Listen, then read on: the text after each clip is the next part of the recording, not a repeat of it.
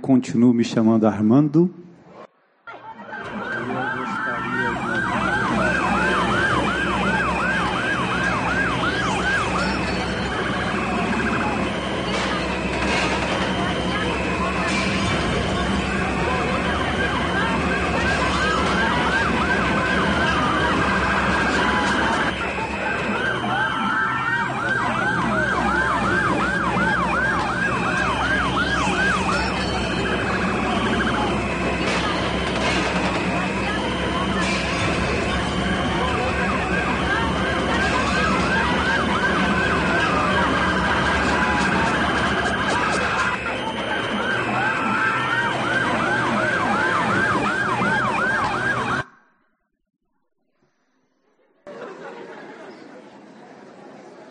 Gente, barulho, né? Ruído. Quase impossível definir. Que é um ruído.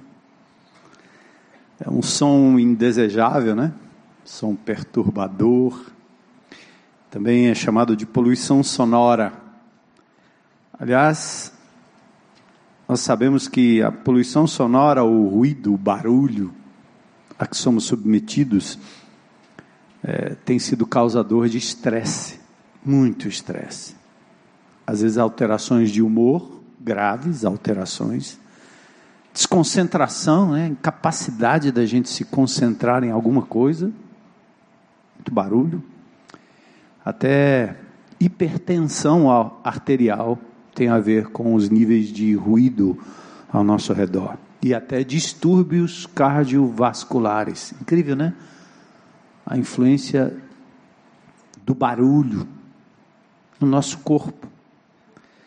Estudos recentes publicados pela Amplifone Hearing Health Care indicam que o ruído sonoro, o barulho, pode gerar, gerar não só a perda de audição, você acaba perdendo sua capacidade de ouvir, como você também perde a capacidade de reconhecer vozes, sons de vozes.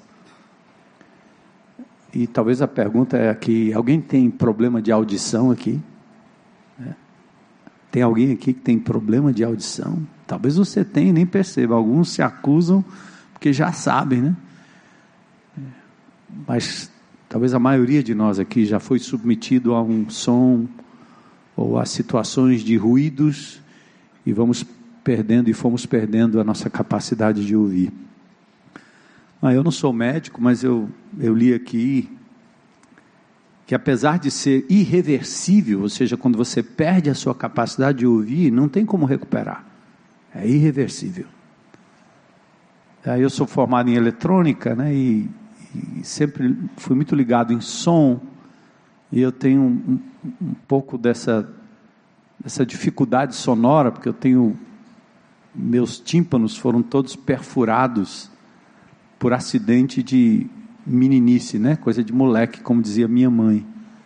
Então, um tímpano se rasgou, o outro também. Um foi esquiando, o outro foi com futebol. E aí eu tive que ir aprendendo como é que esse tímpano poderia ser restaurado. Uma opção era fazer a timpanoplastia, é uma operação muito complicada, onde você, é, como se fosse a membrana de um tamborim, né? Lá dentro, o seu tímpano é uma membrana esticada que vibra quando recebe ondas sonoras, transmite para o ouvido, na parte mais interna e daí os sinaizinhos vão para o seu cérebro identificando o que é que está sendo dito, que tipo de som é esse. E ao longo dos anos eu não fiz a operação, mas como um pergaminho, ele, o médico tentou colar e um colou, o outro não. Então tem um furinho por aí. E se você tem problema de audição, é, algumas medidas simples que podem prevenir e fazer com que você não piore ainda mais, né? Primeiro, afaste-se do barulho. Sai fora. Ele está te prejudicando, você não está sentindo. Abaixe o volume da fonte. Abaixe o volume. Vai lá, abaixa o volume. Abaixa o volume. Proteja seu ouvido. Medida simples, né? Adote boas práticas do ouvir. Ouça aquilo que dá prazer. Seja seletivo naquilo que você vai ouvir. E periodicamente examine a sua capacidade de audição. Muito importante isso. Por fim, eu diria assim: cultive o silêncio. Cultive o silêncio. Sim, mas o que é o silêncio? Por que, que o silêncio é tão importante? Se eu parar um pouquinho de falar aqui,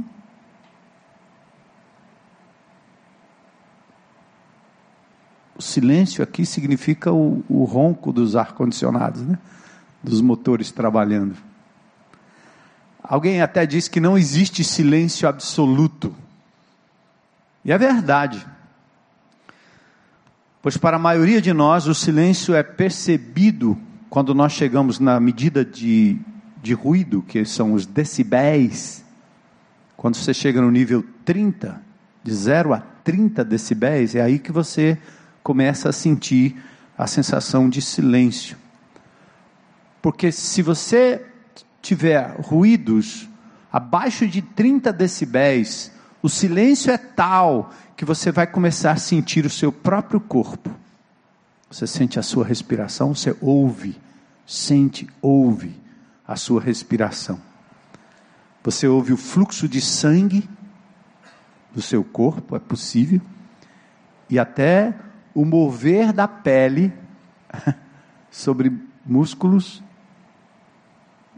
e articulações, até os ossos, em fricção. O lugar mais quieto da terra, imagine onde é o lugar mais quieto da terra. Alguns diriam é a sepultura, né? Morreu, escafedeu, como diz o pastor Alcimor, né? Morreu. Lá é, lá, é, lá é o silêncio. Mas o lugar mais quieto da terra fica em Minneapolis, lá nos Estados Unidos é o chamado laboratório Orfield. Esse laboratório ele é, é, é projetado para ter no mínimo ou no máximo, aliás, 9 decibéis. 30 decibéis, você começa a ouvir você mesmo.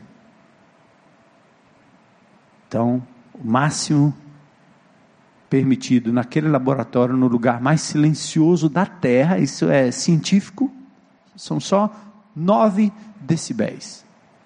A chamada câmara anecoica, ou seja, sem eco. Na verdade, é um estúdio onde os sons são absorvidos na parede de uma tal maneira que você não ouve nenhum eco, porque na verdade o que nós estamos ouvindo aqui são ecos. O som bate lá, bate aqui, bate acolá, né? Então, 9 decibéis. Imagine o silêncio absoluto. Um ser humano, nessas condições, 9 decibéis, não é zero de barulho, mas 9 decibéis, eliminando toda a possibilidade de barulho externo, um ser humano não aguentaria por mais de 30 minutos. Ele entra em parafuso. É um indivíduo, um jornalista do The Guardian, chamado George Foy. Ele, ele, ele entrou e se submeteu a essa, essa câmara, esse local, e ele faz alguns relatos interessantes. Ele diz assim: nos primeiros segundos, eu parecia estar num lugar tão tranquilo, tão em paz. E ele descreveu: eu, eu, eu entrei num estado de nirvana. E ele disse assim: foi um bálsamo para os meus nervos abalados. Ele sentiu uma sensação que Prozac nenhum, né, remédio algum poderia ter dado. Só pelo silêncio. Ele sentiu seu sistema nervoso se aquietar e se acomodar de uma forma fantástica. Mas a, a, declaração dele que mais me chamou a atenção, e eu, eu li essa reportagem no megacurioso.com.br, ele diz assim, ó, ele disse assim: nossos ouvidos se tornam mais sensíveis quando nós estamos num lugar quieto. Então, ouvido, shh, ouça, quieto fica mais sensível. Achei isso lindo. Se os inúmeros sons, incluindo as vozes externas e a minha própria voz, porque eu não me calo, se esses inúmeros ruídos, assim, me levam a um estado de inquietude e, e, incapacidade de distinguir até as fontes. Quem é que está falando? Que som é esse? Ah, não importa nós vamos ficando, inclusive, insensíveis à voz de Deus. Isso é uma possibilidade. Talvez eu preciso pausar mais, abster-me mais e tentar aquietar a minha alma, porque ela também é barulhenta. Para que eu possa ouvir a frequência silenciosa e amorosa da voz de Deus. Será que tem algo a ver? Deus, silêncio. Por isso, entre os inúmeros sons e vozes externos, ou vozes externas, entre esse barulho louco e a quietude da minha alma, há um caminho que nós precisamos aprender a percorrer com o objetivo de encontrar um lugar, um estado de alma e uma posição ou uma frequência em que podemos de fato ouvir a voz de Deus. Engraçado que o, povo oriental e as religiões orientais sabem fazer isso muito bem. Você vê uma pessoa em posição de yoga e você diz que é, isso aí é o misticismo, é o demônio chegando aí e tal. Mas tem um segredo aí, eles estão ouvindo alguém, eles estão buscando e ouvindo alguém, eles estão se posicionando de uma forma que os chakras, segundo eles, né, recebem toda a energia e toda a força, e talvez ali, sem conhecimento de Deus, eh, as pessoas ouvem a si mesmas, elas se autocondicionam, elas dizem a elas o que elas precisam ouvir, ou elas se abrem para espíritos outros que não a voz de Deus. E nós? Evangélicos, crentes, salvos pela graça, lavados pelo sangue de Jesus. O que é que nós mais promovemos? Barulho. Barulho. Nossas reuniões, barulho. Nossos ouvidos, barulho. O que é que eu ponho aqui? Barulho. O que, é que eu me submeto, até visualmente? Barulho, quietude. Isso é coisa de gente doente, depressiva. Quietude. Para quê?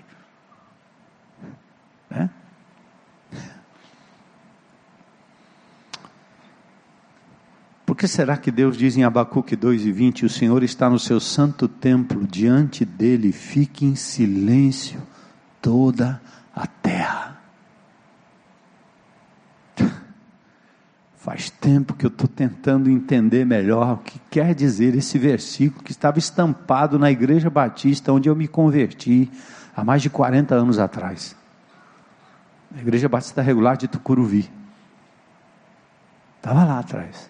O Senhor está no seu santo templo, cale-se diante dele toda a terra. Por quê? Porque antes de qualquer som, Deus é. Deus está. Ele é antes de qualquer som.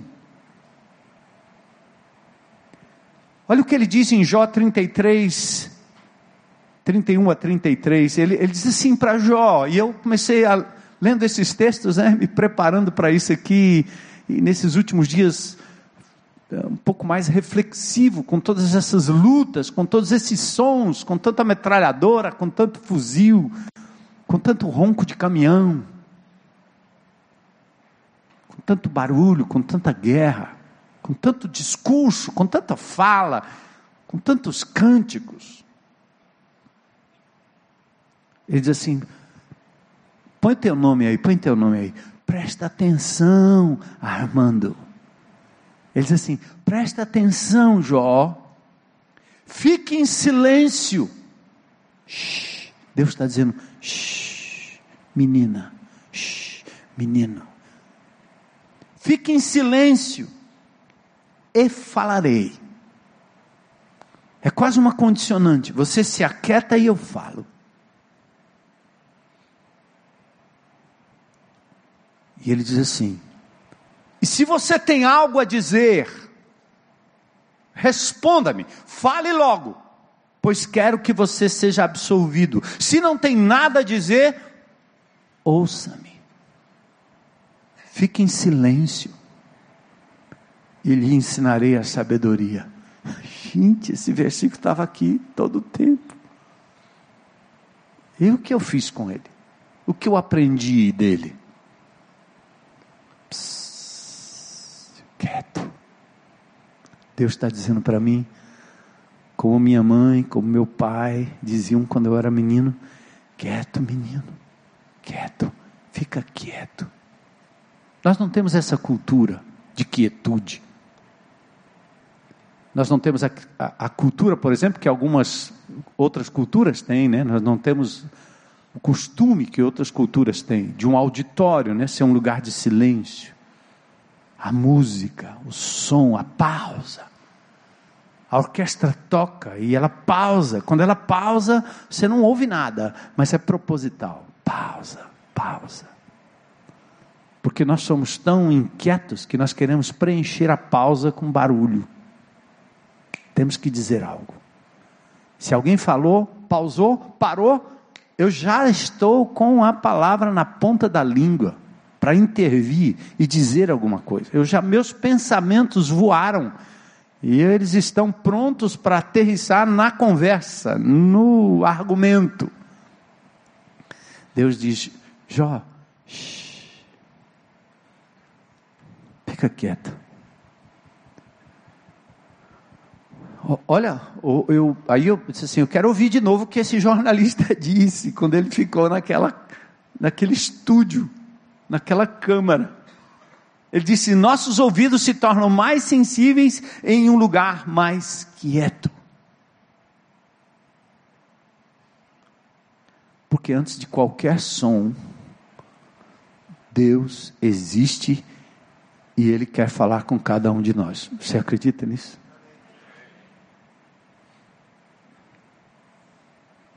Deus existe e Ele quer falar com cada um de nós.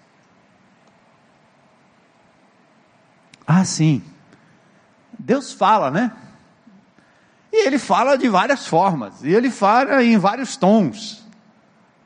Claro, Deus fala comigo. Glória, aleluia, o trovão e o barulho e a confusão e tudo correndo, e Deus está falando. Deus está falando. É, Deus fala, é verdade. Eu tenho a impressão, e eu vou mostrar alguns textos para vocês aí, que quando Deus tem que fazer um barulho maior do que o barulho que nós estamos fazendo ou nos submetendo, na verdade não é a preferência de Deus. Às vezes ele tem que. É, a gente não diz que a dor é o megafone de Deus? Deus fala de várias formas. Você está querendo que Deus grite com você, é isso? Você está querendo que Deus mande um, um, relâmpago, um trovão, aí você diz assim, ai que legal, ele está fazendo isso porque eu sou poderoso, olha aí como eu sou, olha como eu aciono o trovão divino, mas o trovão divino é a disciplina dele sobre a sua vida, é ele tentando gritar para dizer, meu filho, minha filha, não precisa ser assim. Não foi assim no início. E não foi assim que ele tratou com os homens e as mulheres de Deus na história. E não é assim que ele quer tratar com você primariamente. Tudo precisa cessar para que Deus possa ser ouvido, para que possamos de verdade compreender quem Ele é e o que Ele quer de cada um de nós. Por isso, a quietude não é só um estado físico, é um estado espiritual, de alma. Por exemplo, o que tem a revelação a ver com o silêncio? Ah, vamos lá. Moisés. Deus poderia ter dado o Pentateuco, cinco livros, a Torá para Moisés, sabe onde? Na muvuca de Nínive. Na muvuca de Ur. Na muvuca de Canaã, na muvuca do Egito. Tebes. Cairo. Hã? Por que, que Deus não deu para ele? No meio de uma praça do mercado. Eu não sei quantos já tiveram oportunidade de ver um documentário de como são os mercados árabes. É muito barulho, gente. E eles falam alto. Deus poderia ter dado a revelação exatamente ali, mas o que ele fez? Ele preferiu o deserto. Percebeu que Deus fala no deserto? Mas eu estou falando de deserto, não é só quando o, deserto financeiro, quando você não tem grana no bolso. E você continua gritando e correndo atrás de vozes. Não, não, deserto é, é o lugar de silêncio. Tem nada no deserto. Poucos sons.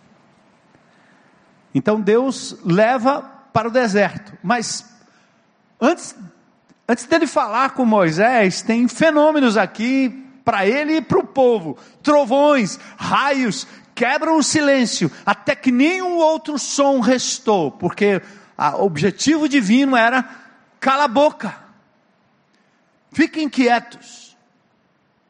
Eu vou falar.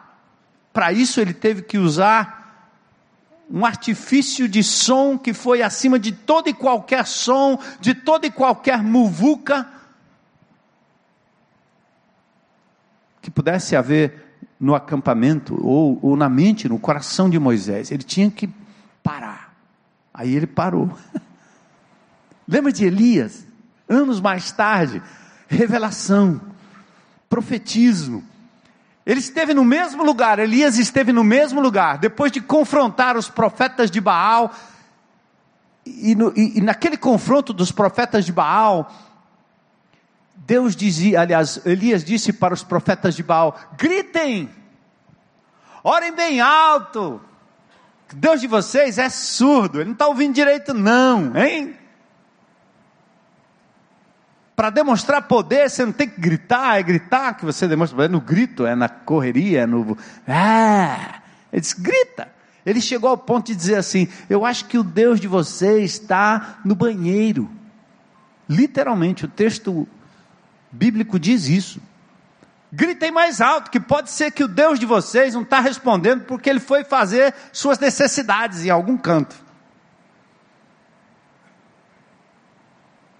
E depois daquele, daquela manifestação poderosa, Deus chama Elias no outro dia, que ele está assim no o dia depois da vitória, do grande confronto, se achando cara, usado por Deus, poderoso. Aí Deus chama ele para um cantinho. E Deus não fala no estrondo do vento, aquele que esmigalhou os montes, as pedras, nem no fogo, nem no terremoto. O texto diz que Deus falou no Kol Demat Dakat. Deus falou no silêncio. Gente, que texto! Que palavra! Que coisa linda! O Senhor disse: saia e fique no monte, na presença do Senhor, pois o Senhor vai passar. Não é só ouvir a minha voz, mas sentir a minha presença. A gente não cantou aqui? É muito lindo, mas daqui a pouco a gente esquece e entra na muvuca e no ruído das presenças de todo mundo e nos esquecemos dele, da presença dele. A gente não sabe como curtir essa presença. Saia, fique no monte na presença do Senhor, pois o Senhor vai passar. Então veio um vento fortíssimo que separou os montes, esmigalhou as rochas diante do Senhor, mas o Senhor não estava no vento. Depois do vento houve um terremoto, mas o Senhor não estava no terremoto. Depois do terremoto houve um fogo, mas o Senhor não estava nele. São métodos que pressupõem o nível de ruído a que estamos submetidos e por isso o estrondo do trovão. Deus tinha que fazer um barulho muito maior do que o existente para chamar a atenção do povo, mas ainda não era a essência do ambiente propício para a intimidade. Entende? Depois do fogo houve um murmúrio, diz o texto, o murmúrio de uma brisa suave. De novo, o texto em hebraico, nos vários significados dos termos ali, deixa a possibilidade de ser uma palavra assim: Deus se apresentou no som do silêncio, no silêncio. Quando Elias se aquietou completamente, aquela câmera de Minneapolis foi montada ali no deserto. E quando Elias ouviu, puxou a capa para cobrir o rosto, saiu e ficou à entrada da caverna, e aí a voz entra. E a voz de Deus é assim, ó. É, é muito lindo, né? Pensou ele falando isso comigo, falando com você. O que você está fazendo aqui, minha filha? O que você está fazendo aqui?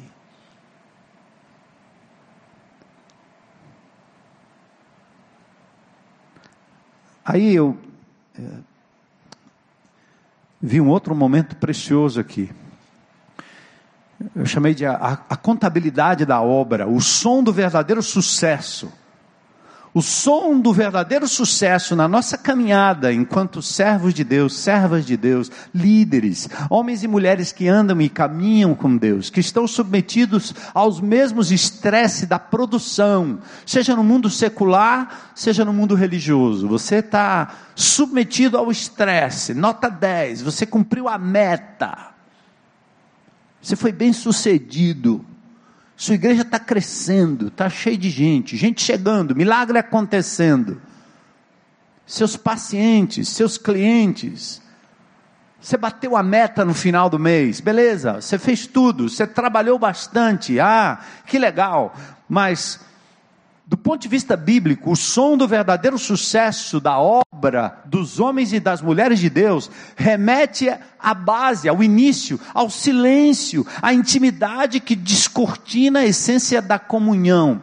Que eu quero dizer é o seguinte, ó, muito barulho, muito trabalho, muito resultado, muito corre-corre. Só passa no crivo de Deus se tiver começado no silêncio, na intimidade. Se o que você está fazendo não é palha, feno, madeira que o fogo vai queimar. Você constrói, tem estrutura, é legal, os homens aplaudem, mas é palha, é feno. O fogo de Deus passa e não subsiste, porque não foi construído no silêncio, na quietude, na pausa de quem esperou Deus falar e não se atreveu a sair do lugar e nem fazer nada enquanto Deus não dissesse porque nós temos essa absurda mania de dizer que nós somos movidos pelas necessidades das pessoas. Porque nós gostamos de nos sentir imprescindíveis. Nós gostamos de nos sentir importantes. Nós gostamos de nos sentir queridos e necessitados, necessitados da, por parte das pessoas é plural, né? necessitados. Os discípulos diziam para Jesus, quando ele se retirava para um tempo de quietude e silêncio na presença do Pai, os discípulos não entendiam, não entendiam e diziam a ele o que? Todos te buscam.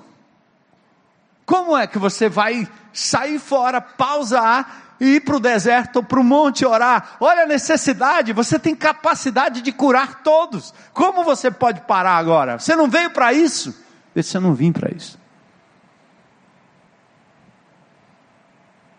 E Jesus mostrou que, embora ele fosse Deus, ele foi Emanuel perfeito, deixou sua glória para viver como a gente e demonstrar para a gente qual é a essência de tudo. A essência de tudo é começar no deserto para ouvir a voz de Deus. é ser tentado no seu mais íntimo, na sua agonia pessoal. E a essência é continuar focado nesse Deus maravilhoso que ao longo de toda a história se apresenta. Quando eu sou drenado, sugado, porque eu sou como um tanque de combustível, vai acabar. E eu preciso ser reabastecido dessa presença. E esse reabastecimento não acontece correndo, andando. Até o carro para na bomba, desliga. Agora é hora de reabastecer. Para. Nós não fazemos isso. Porque nós estamos consumidos pelo barulho, pelo silêncio, pelo, pelo ruído pelo nosso próprio ruído e a nossa própria inquietude. Olha que lindo aqui. Nos dois últimos capítulos de Êxodo 39 e 40, Deus inspeciona a obra, a tenda do encontro está pronta, o tabernáculo lindo, Moisés inspeciona a obra também. Ele, ele diz que foi executado tudo corretamente e tem um selo de aprovação que eu estou procurando que Deus coloque sobre a minha vida, sobre o meu ministério, este selo. E o selo de Deus sobre a sua vida, sobre o seu ministério, é, é o selo que diz assim: Ele fez tudo como o Senhor mandou, Ele fez tudo como o Senhor orientou, Ele fez tudo como Deus quis, Ele fez assim. 17 vezes. No capítulo 39 e capítulo 40, nos dois capítulos, versos 1, 5, 7, 21, 26, 29, 31, 32, 42, 43 do capítulo 39, verso 16, 19, 21, 23, 25, 29, 32 do capítulo 40, como o Senhor tinha ordenado. Onde? Quando? Os israelitas fizeram todo o trabalho conforme o Senhor tinha ordenado a Moisés. Moisés inspecionou a obra e viu que tinham feito tudo como o Senhor tinha ordenado. Então Moisés os abençoou. A nuvem cobriu a tenda do encontro e a glória do Senhor encheu o tabernáculo. Peraí, como é que ele fez? Ele recebeu um manual? Como foi isso aí?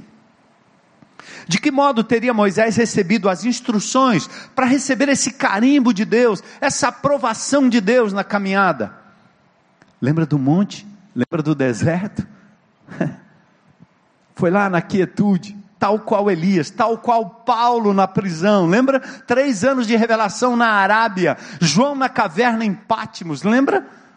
O Sinai, no deserto, lugar de quietude. Agora era hora de revelar como o povo poderia ter acesso à íntima comunhão com Deus sem ser destruído. O sacrifício intercessor. O que, que eu quero dizer com isso? A construção do tabernáculo era um veículo, um meio do povo pausar, silenciar na presença de Deus e receber a Shekinah glória vindo no meio deles todo o tempo. Era o símbolo. Mas esse tabernáculo foi construído a partir de um momento singular de intimidade que Moisés teve com Deus. Ele ouviu Deus no silêncio, no silêncio, na quietude, na pausa. O caminho da intimidade seria dado na intimidade, foi dado no silêncio, que espera a manifestação da voz de Deus, tal qual foi no Sinai. O silêncio da alma que não admite concorrência com a voz de Deus, está certo? Gente, hoje a gente vive uma loucura. Eu me pego fazendo isso, e ainda estou conseguindo, pela graça e misericórdia de Deus, repreender a mim mesmo. Você ficou louco? Porque quando você pausa para fazer a leitura da palavra de Deus manuscrita, você pausa, mas tem um bocado de coisa acontecendo. Já viu quem faz isso com a televisão ligada? Porque tem que ganhar tempo. Deus falando e o Boechat também. Legal? A primeira voz. Band News, quero saber as notícias, os caminhoneiros, e roda para lá e roda para cá, as mesmas notícias, as mesmas coisas. Esses caras fazem com que a gente pause mais do que pausamos para ouvir a voz de Deus, e só a voz de Deus. Tem ruído na nossa sala.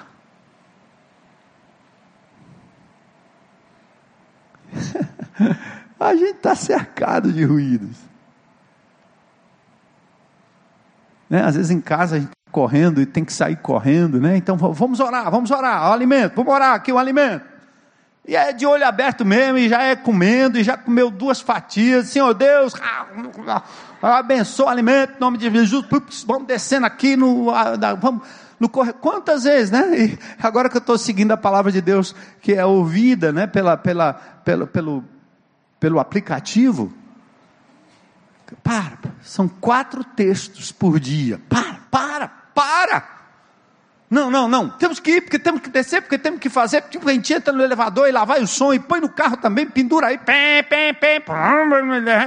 Oh, desgraçado, você me fechou, seu bandido. E Deus dizendo: Meu filho, sai fora, velho. Nós banalizamos, banalizamos, e depois começamos a perguntar: por que, que não dá certo?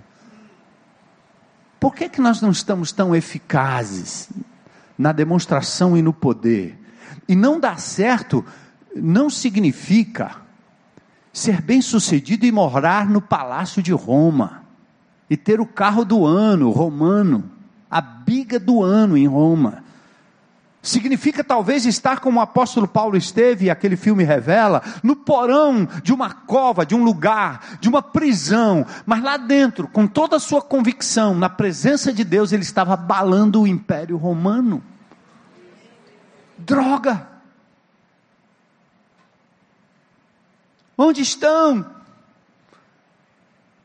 Onde estão os homens e as mulheres de Deus capazes de abalarem o império romano? Brasileiro, cearense, pernambucano, sem lançar um míssil, sem tocar num fuzil, mas porque eles estão sintonizados com a voz do Criador. E o inimigo treme, porque diz assim: tem gente pausando em silêncio e ouvindo a voz de Deus naquele deserto chamado Sinai estou frito, estou roubado. Mas o que é que nós temos? Gente correndo para lá e para cá. Não para, não pausa.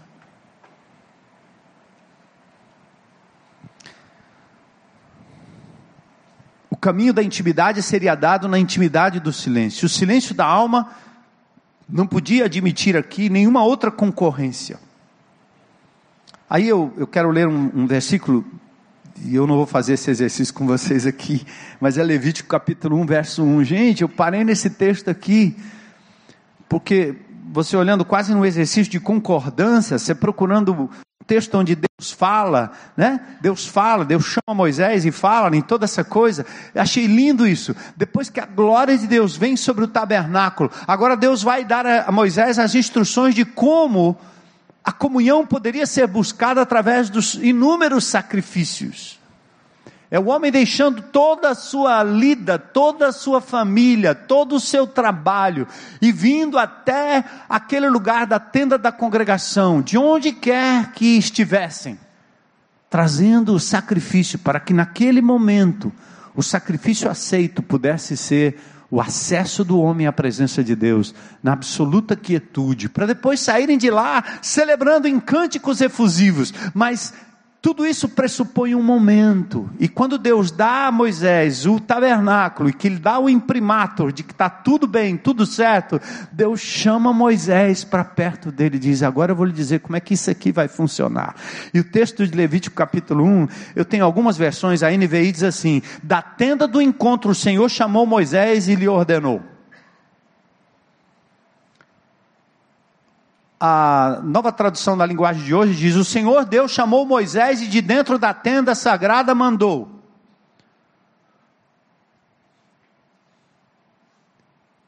Aí tem outras, a tradução brasileira diz: chamou, a Jeová, chamou Jeová a Moisés e disse-lhe da tenda da revelação. A Almeida, revista atualizada, diz: chamou o Senhor a Moisés da tenda da congregação e lhe disse. Aí eu, tirando a poeira do meu velho hebraico, né? Vou ler. Eu disse, peraí. Tem três verbos aqui. Se eu pudesse ler de trás para frente, seria e disse a Moisés: Falou o Senhor a ele da tenda do encontro, dizendo: tem três verbos aqui: chamar, falar, dizer. Três verbos diferentes que nenhuma das nossas traduções coloca, porque eu acho que o tradutor, na hora, diz: Isso é uma redundância. E disse, começando de cima, da direita para a esquerda, a Moisés falou o Senhor a ele da tenda do encontro, disse dizendo. Então, chamar, falar, dizer, três verbos diferentes. O primeiro é chama para fora, denomina, convida, dá nome. Quer dizer o seguinte: que naquele momento em que Moisés se aquieta na presença de Deus, a primeira coisa que Deus faz é chama ele pelo nome. Vem cá, meu filho. Puxa, gente. Caramba!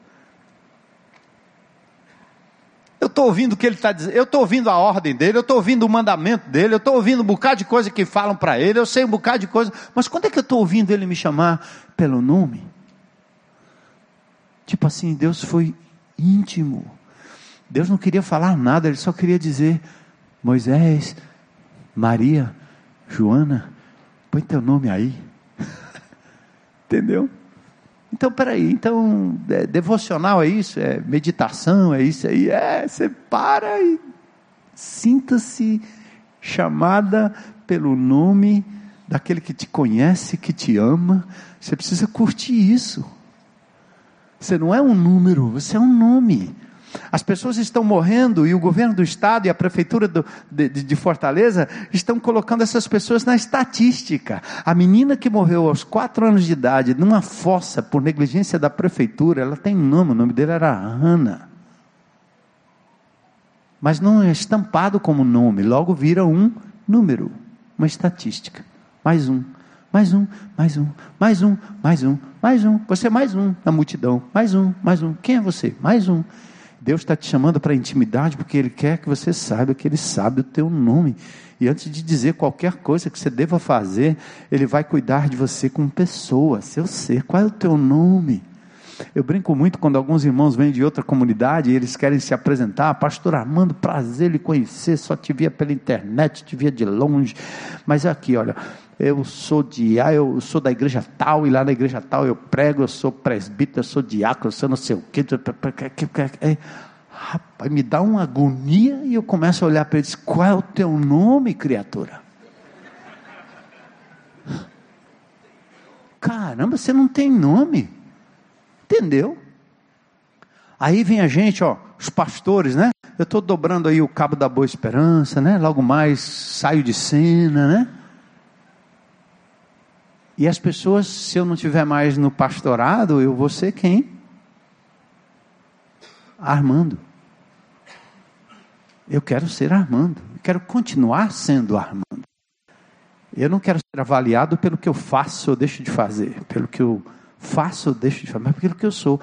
E Deus faz isso na intimidade. Ele diz assim: não interessa o que você faça, não adianta, pode correr como Marta. Essa aqui ficou daqui. Ela é Maria, pronto. O que, que ela fez?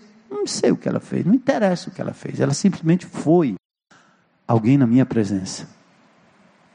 É assim que você olha para um filho, é assim que você olha para uma filha, né, mamãe? Hein?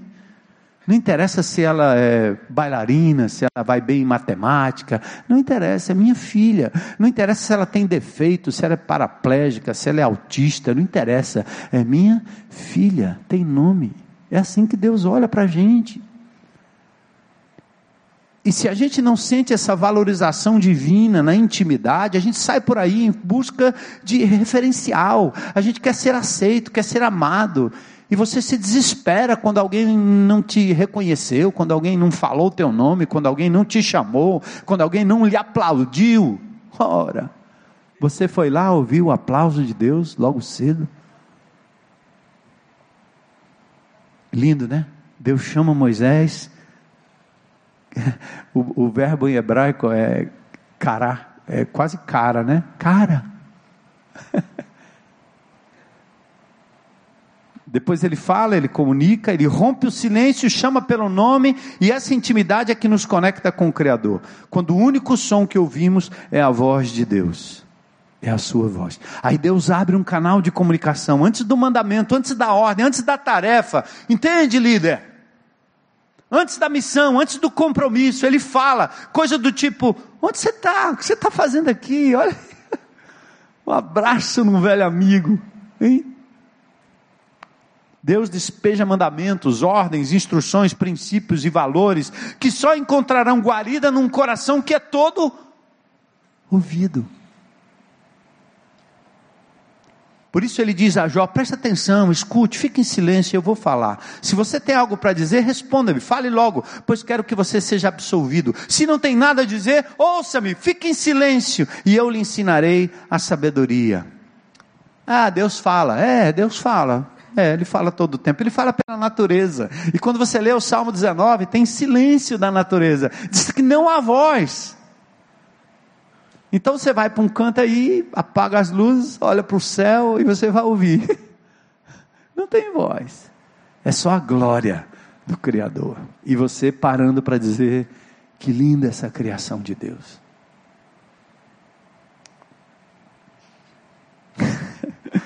Hoje eu estava praticando ali a minha meditação. Aí eu fico de costas para a porta e entra quem? Minha amada que levantou quatro e meia da manhã, foi para Beira-Mar, correu lá uns dez quilômetros, voltou. Bem... Você não sabe o que aconteceu hoje de manhã. O carro não pegou e eu empurrei e trouxe para cá e trouxe para lá e eu aqui Deus, Deus, espera aí. É ela.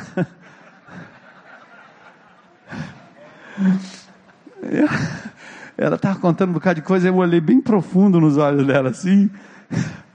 Foi muito legal aquele momento, sabe? Porque ela me contou tudo. E depois ela disse assim: Ela disse assim: Você está me achando linda, né? Eu não disse nada.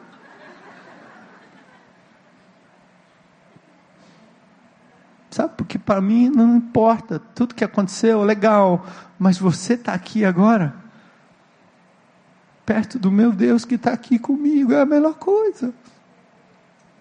Deu certo, não deu certo, correu, não correu, conseguiu, não conseguiu, não interessa.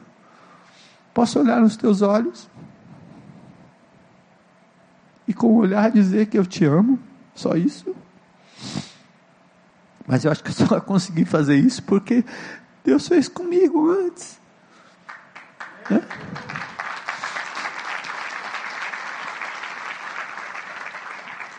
É outra dimensão, gente. É outra dimensão.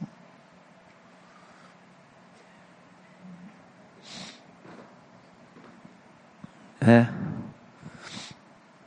Deus fala, na natureza, na palavra revelada. E até somos motivados, né? Pela palavra de Deus, né, não? A louvar, dá um grito de vitória, né? Somos motivados a gritar, a fazer muito barulho, em resposta às maravilhas de Deus, a origem, a base, o fundamento de tudo que fazemos e produzimos está na qualidade do silêncio que nos faz simplesmente permanecer passivos e ouvir a voz de Deus. Entende? Só é legítimo responder com todo o som, com toda a nossa alma, com tudo que temos e somos, se você foi capaz de perceber no silêncio. Eu vou chamar o Almeida aqui para terminar, para a gente. Contudo, dar ouvidos ao que ele fala, só mesmo quando o silêncio invade a nossa alma, quando o silêncio quase absoluto se inclina para ouvir depois do psiu da rotina. Para. E aí você pode dizer: fala, o teu servo ouve. Ah, o que é o EPL, né?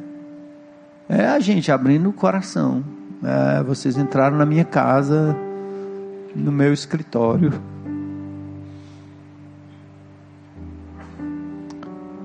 Esses dias em que a gente, como igreja, se levanta contra o mal e o maligno, você recebe recados do diabo, ameaças, perseguição ferina, maluca, que numa circunstância normal lhe levaria a contratar um exército, um segurança, a sair por aí olhando se alguém não vai lhe matar na próxima esquina. Aí tem um lugar onde você pode correr, né? Você corre lá, se aquieta na presença de Deus. Diz, fala que teu servo ouve. Então eu vou pedir para o Almeida terminar e dizer para vocês que é, durante o EPL aí, né, a gente vai ouvir muito desses ruídos para você tentar identificar. Mas eu espero que você saia daqui hoje com alguma coisa para dizer para Deus. Você não disse para ele falar? Ele usou o servo barulhento mas quem sabe você sai daqui com o propósito de eliminar alguns ruídos da sua vida, de cuidar melhor daquilo que entra, de cuidar melhor daquilo que você vê, de dizer para o Boechat que ele é legal, mas ele não é Deus, ele não é a tua fonte de vida, que a palavra é a fonte de vida. E aí você pode ouvir todo mundo e ter o discernimento, porque quando alguém falar de uma desgraça muito grande, o teu Deus já terá lhe dito: Você é minha filha amada, você é meu filho amado em quem eu tenho prazer, e eu vou te guardar.